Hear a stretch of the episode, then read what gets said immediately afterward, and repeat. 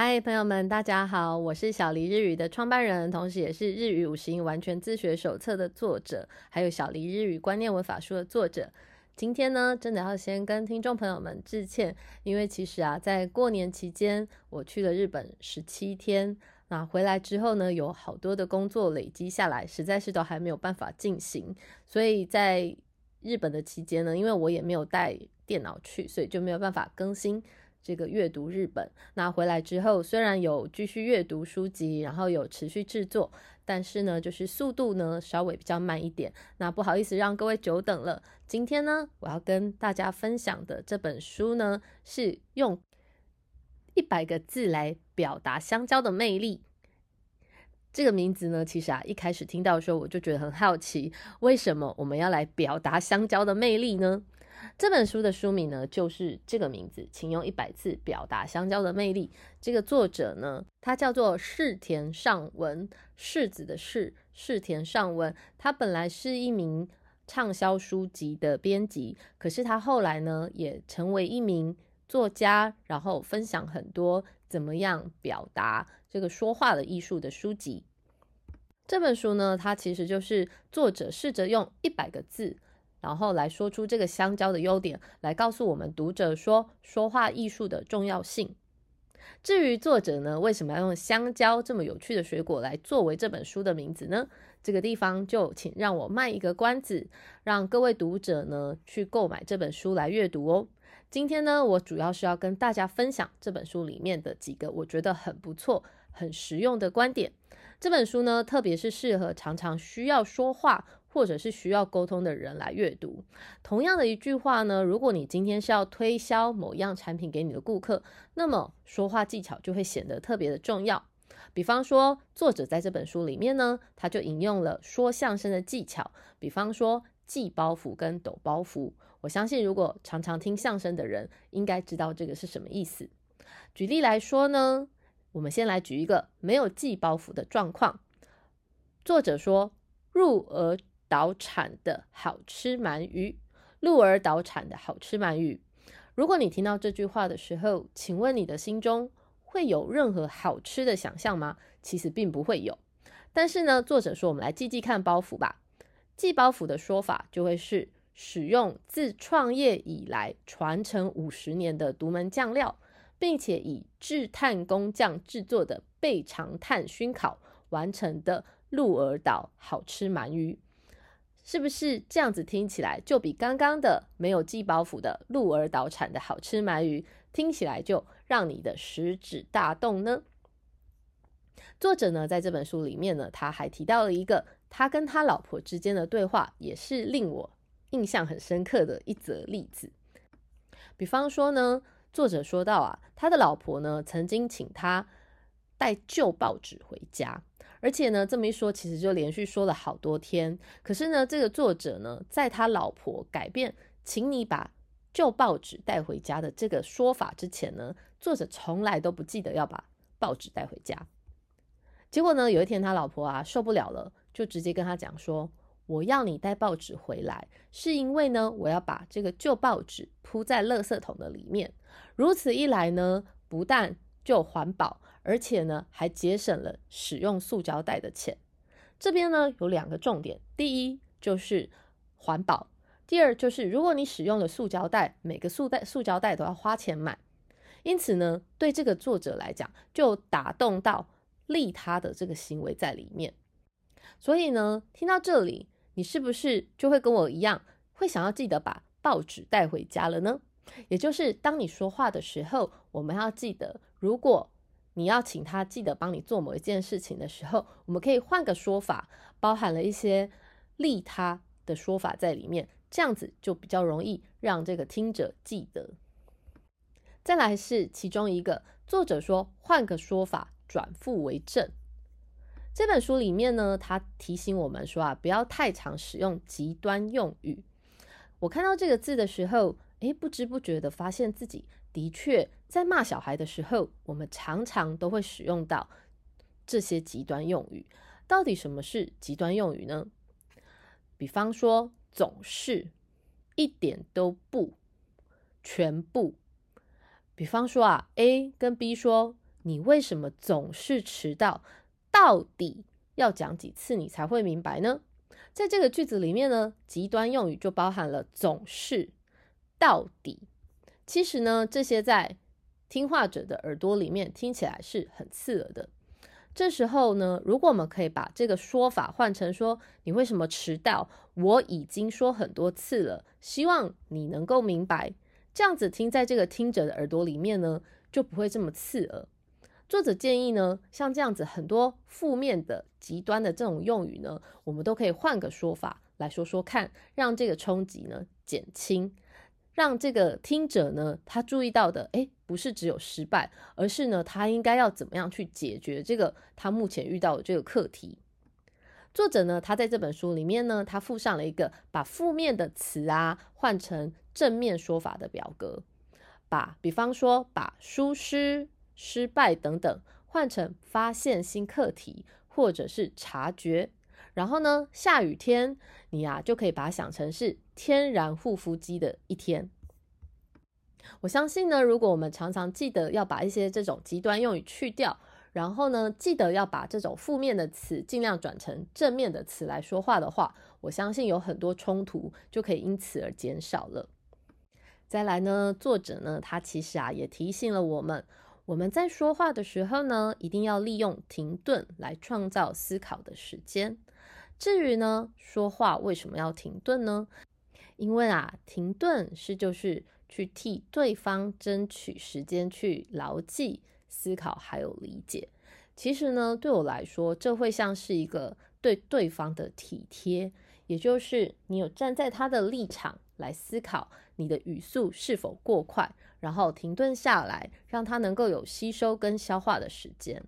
比方说呢，我自己在教学的时候，如果呢今天我是要解释一长串的文法内容的话，我通常呢会在句子跟句子的中间停顿，我就会把它拉长，让学习者呢他可以跟得上我所讲的内容。其实我这样子观察下来，与其呢我噼里啪啦的一长串一次就讲完这个文法的解说，我才发现说，诶，其实我刚刚讲的内容，学生其实完全没有记起来。那这个时候我还得再说一次，那还不如就在我在句子跟句子的中间的空格停顿，稍微拉长一点，让原本呢可能跟不上我说话速度，或者是跟不上。我所讲述的这个内容的这个学员呢，可以因为停顿的时间就跟上来了这一句话的内容。请你想想看，今天啊，如果你是讲一个鬼故事，结果呢，你说话速度超快，根本就像连珠炮一样的讲个不停。这时候这个鬼故事不但啊不可怕，还很好笑。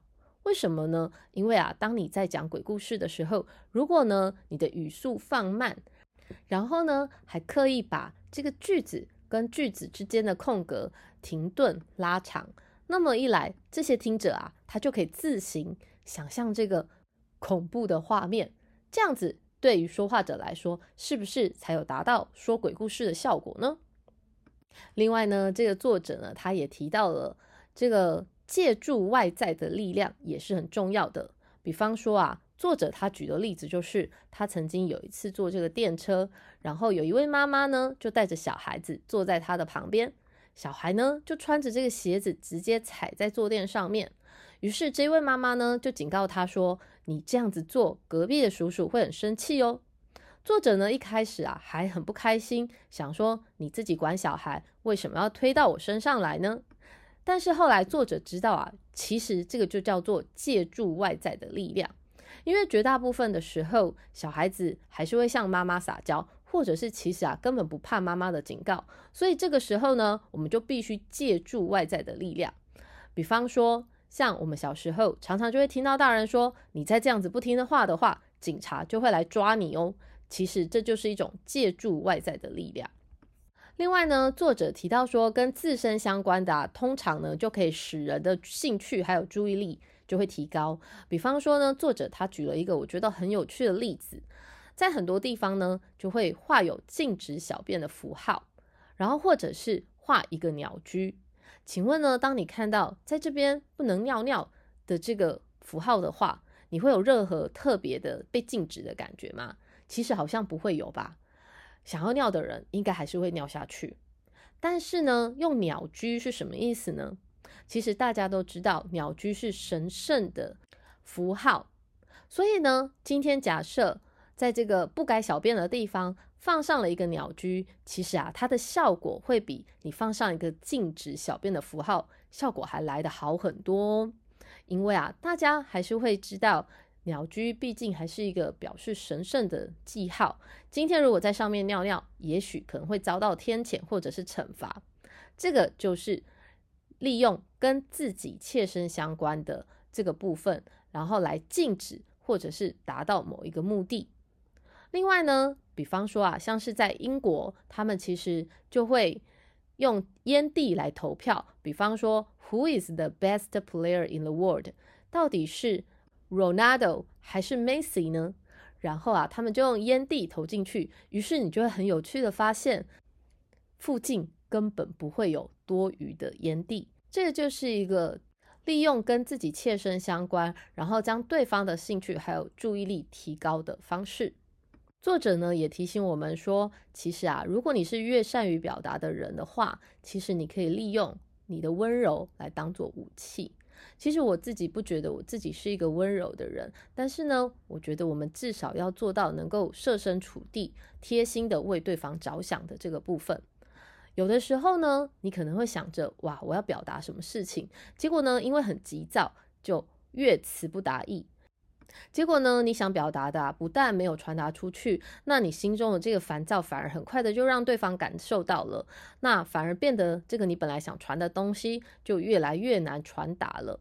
作者啊，就提醒我们说，我们来做一个温柔的人吧。他举了一个例子，比方说像日本的这个帝国酒店。在这个帝国酒店里面的这个老式帝国酒吧，他们的酒保呢会把第二杯的酒杯放在哪里呢？其实啊，这个作者呢他有解答，他说啊，其实第二杯的这个酒呢会被酒保放在他第一杯喝完酒之后的位置上面。至于为什么要这么做呢？也就是当然放酒一开始酒保不是放在这个客人他喜欢习惯的位置上面。可是呢，第二杯酒，你已经观察到这位饮酒的客人呢，他习惯喝酒的位置，所以呀，酒保呢，他就会体贴的把这杯酒放在这个客人习惯的位置上面，这就是一种体贴。很多年前呢，我还在研究所念书的时候，我的教授是一名台湾的女性，在那个时候大概也才三十几岁而已。那一位教授，我真的非常的佩服他表达一件事物的态度。当他觉得这件事物不是他所想的那样，也就是他的立场跟对方不一样的时候，他其实会用微笑，然后但是用很坚定的语气来告诉对方他的立场。我一直很佩服这样子的态度哦，也常常提醒自己说，当别人跟你的立场不一样的时候，你不一定要据理力争，我们呢可以用。温柔的态度，但是坚定的语气来告诉对方，在你的日常生活当中啊，是不是其实也有一些没有办法沟通的人呢？其实，在这个世界上，一样米养百种人，对吧？有的人呢，不论你怎么讲、怎么沟通，不论你再怎么样的解释，对方听不懂，不愿意沟通，就是不愿意沟通。作者他是怎么样面对这样子的人呢？其实啊，作者就认为说。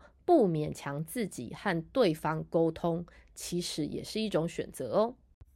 因为啊，有可能你花了很多的时间，可是啊，这个沟通啊，它达到的结果呢，还是跟沟通之前是一样的。所以呢，作者就建议说，像这样子的状态的时候呢，我们就要把它看开。